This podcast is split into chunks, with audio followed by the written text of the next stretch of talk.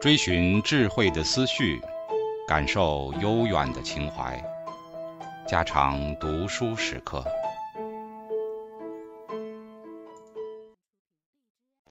警告：慎入，非专业朗读，听后可能出现且不仅限于挺尸等严重不适，另切勿洗耳，以免污染水源。引发小猫、小狗中毒等严重生化事件。合作联盟，人们有时会形成合作联盟，它是指两个以上的个体为了实现一个特殊的目的而采取的集体行动。在狩猎采集者社会中，合作联盟的主要目的是为了捕捉大型的猎物，分享食物，向另一个群体发动袭击。抵挡来自另一个群体的攻击，以及建造住所等等。所以，我们可以假设人类已经进化了专门化的心理机制，来用于促进个体之间的合作联盟。但是，联盟面临着两个重大的问题，这两个问题足以使得联盟关系土崩瓦解。他们是欺骗和搭便车。有关欺骗的一个例子，发生在委内瑞拉的亚诺玛马人。发起的一次袭击行动中，有时候，当一群亚诺玛马人开始靠近他们打算袭击的另一个相邻的群体时，有人会说他的脚被刺扎伤了，或者胃痛，所以必须回家去。这样的欺骗行为当然会对群体的联盟关系产生危害。但是如果一个人经常采用这样的借口来搪塞的话，他就会被其他人当作懦夫。不过，有些人有时仍然会欺骗大家，危及群体的成功。另一个同样严重的问题就是搭便车。搭便车是指一个人享受了联盟所带来的好处，但是却没有尽到他本来应尽的义务。一个很常见的例子就是，大家一起去吃饭，每当要到结账的时候，搭便车的人总是说他没带现金。所以他从群体中得到了好处，但是却没有为他自己的那一份买单。欺骗问题和搭便车问题是如此严重，以至于生物学和经济学中的许多博弈论分析都表明，合作联盟必然会土崩瓦解，根本不可能持续存在。欺骗常常会变成一种稳定的进化策略，也就是说，一旦这种策略在人群中扩散开来。其他的策略根本不可能取代它，因此，如果合作联盟想要得以进化，那么就必须先解决欺骗和搭便车的问题。最近，进化论者将他们的注意力转向了惩罚在解决搭便车问题中的作用。理论上来讲，只要搭便车的人受到了惩罚，合作联盟就可以得到进化。实验研究表明。如果一个系统对搭便车的人设置了惩罚措施，即让他付出某种代价，那么这个系统将会产生更高水平的合作行为。但是，惩罚措施带来了另一个问题，那就是谁来承担因为惩罚搭便车的人而蒙受的损失？在一个合作的群体联盟中，与那些拒绝惩罚搭便车行为的人相比，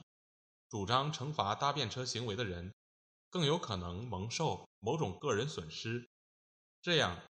就必须有某种惩罚方式来对付那些拒绝惩罚搭便车行为的人。尽管这个领域的研究者在这些问题上还没有达成一致，但是越来越多的证据表明，人类确实拥有特定的适应器来惩罚合作联盟中出现的搭便车行为。确实，当搭便车的人受到严厉的惩罚时，高水平的合作行为就会出现。阐述的最为清楚的一项假设是，人类已经进化了一种惩罚性情感，以此来解决合作联盟在进化过程中所面临的搭便车难题。这种惩罚性情感是指一种对群体中的逃避责任者给予伤害的愿望，它至少能够。以下面两种方式发挥作用：一、激发体验到惩罚性情感的个体去惩罚那些搭便车的人；二、鼓励群体中的其他人也去惩罚搭便车的人。从理论上来讲，惩罚性情感也有两种不同的功能：一，增加了那些不情愿履行分内职责的人为群体做出应有贡献的可能性；二，破坏那些搭便车的人通过逃避责任而获得的适应性收益。也就是说，消除不利的适应性差异。在一项精妙的实证研究当中，科学家考察了被试在一个假想的合作活动中，比如是否愿意应征入伍去打仗，体验到的惩罚性情感。惩罚性情感有一个非常有效的预测指标，那就是一个人加入某种合作联盟的意愿程度。比如，如果你比其他人更愿意应征入伍去打仗，那么你将会更想去惩罚那些本该应征入伍但是却逃避服役的人。简而言之，尽管我们还未能排除这样的观点：惩罚性情感能够增加个体参与合作联盟的可能性，但是这项研究向我们表明，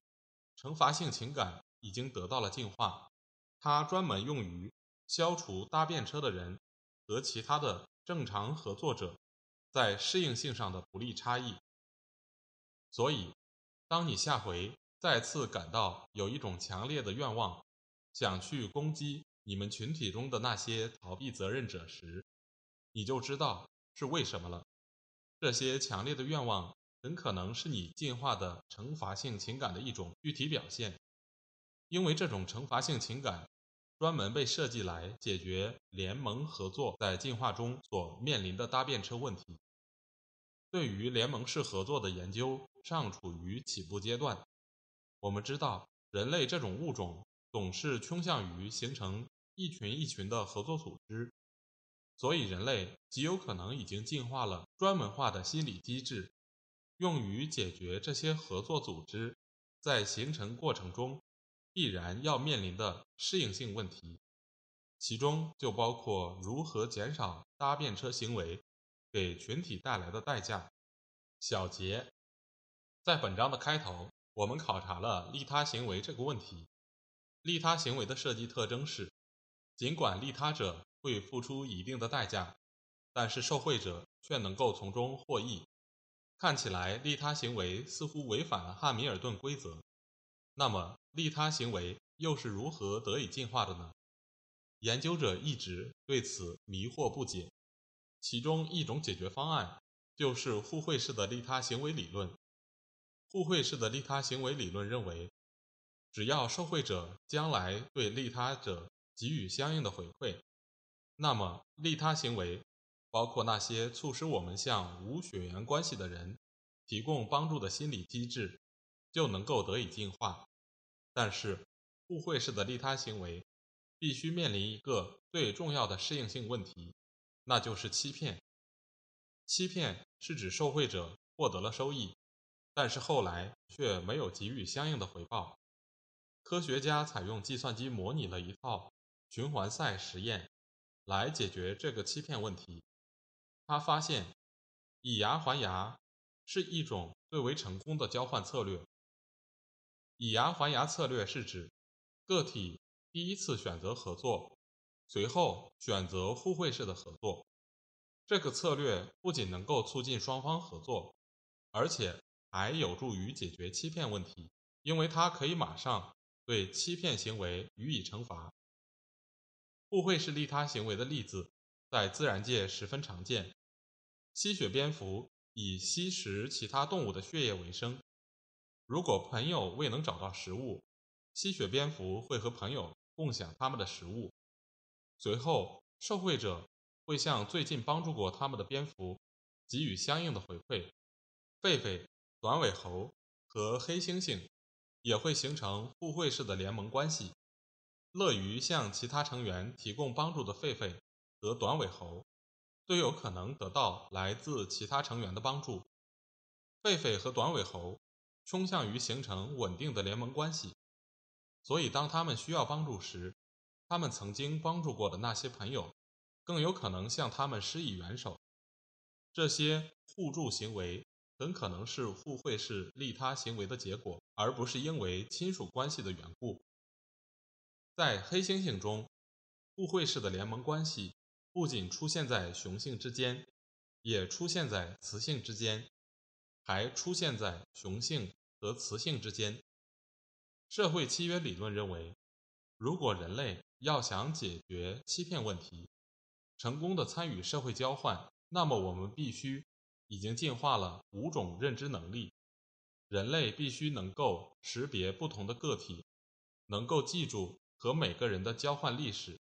能够认识到他人的价值观念、愿望和需要，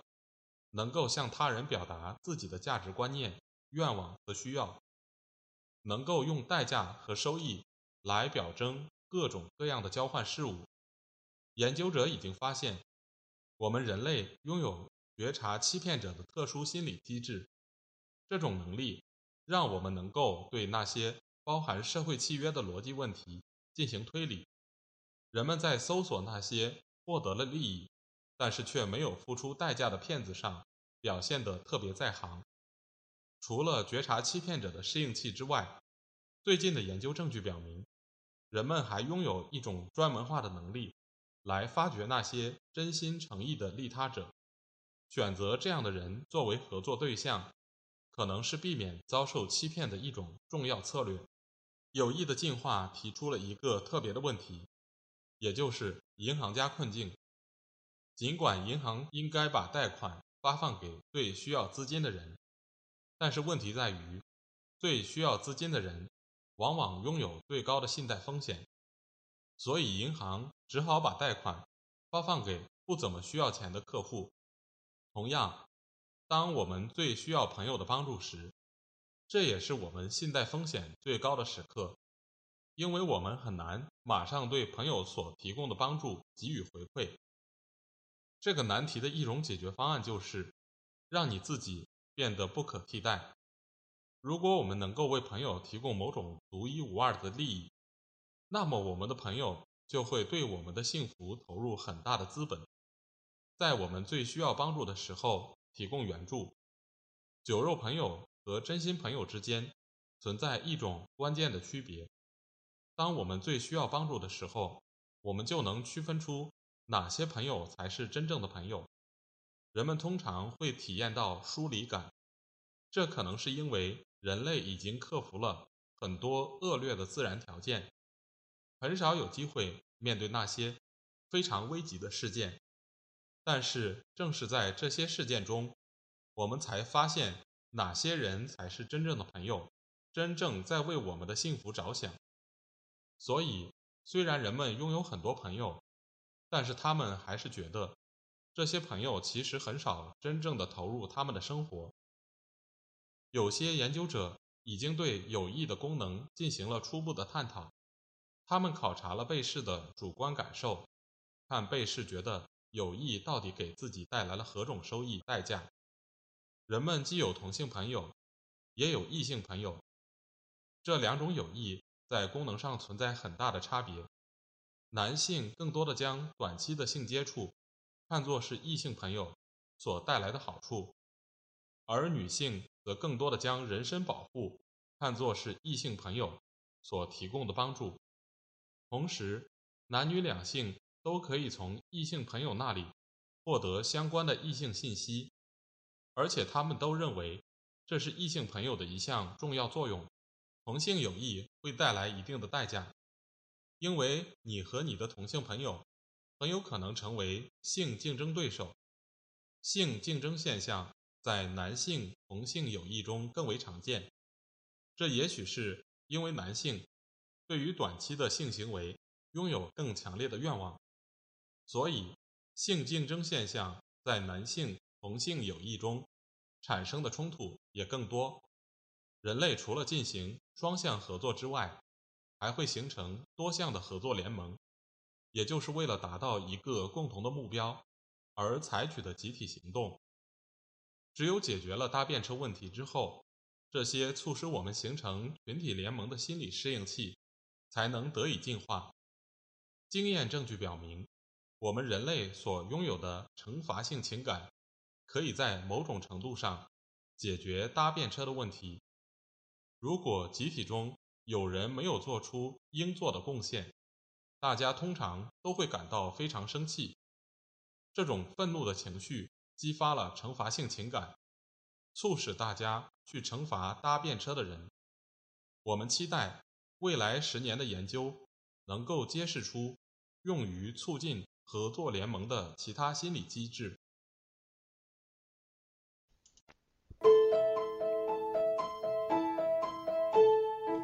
家常读书制作，感谢您的收听。